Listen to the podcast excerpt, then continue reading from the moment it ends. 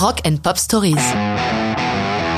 Poison, Unskinny Bop, 1990.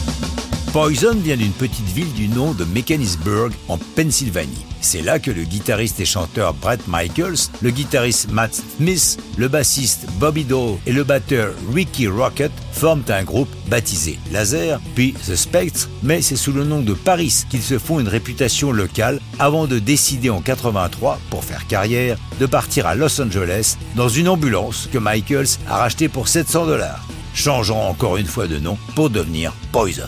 Leurs débuts sur le circuit des clubs du Sunset Boulevard sont un choc. Ils ont le look de l'époque, le public féminin n'y est pas insensible, et dans leur petit appartement commun, elles sont nombreuses à leur apporter des provisions ou à faire le ménage pour avoir le privilège de les côtoyer. Ils décrochent un engagement régulier au Troubadour, un des clubs les plus réputés. Malgré cela, leur carrière piétine. Et Matt Smith raccroche sa guitare, il vient d'être père et regagne la Pennsylvanie. Pas de bol, c'était le meilleur musicien de la bande. Ils auditionnent différents guitaristes, parmi eux, trois se détachent. Slash, Steve Silva et Sissy DeVille. Le débat est houleux pour se décider. Finalement, c'est DeVille qui est choisi. Ne trouvant pas de deal avec une major, ils signent avec le petit label Enigma Records qui est bien inspiré puisque dès leur premier album, Look What the Cat Dragged In, ils ont trois singles à succès. L'album devient la meilleure vente de l'histoire du label. Leur second, Open Up and Say Ha, entre directement à leur deuxième place du hit national. Au quotidien, leurs attitudes un peu trop rock'n'roll leur valent de nombreux ennuis et procès divers. Mais ils continuent de tracer leur route avec un troisième album, Flesh and Blood, avec un hit au titre mystérieux, Unskinny Bop. Que veut dire Unskinny Bop?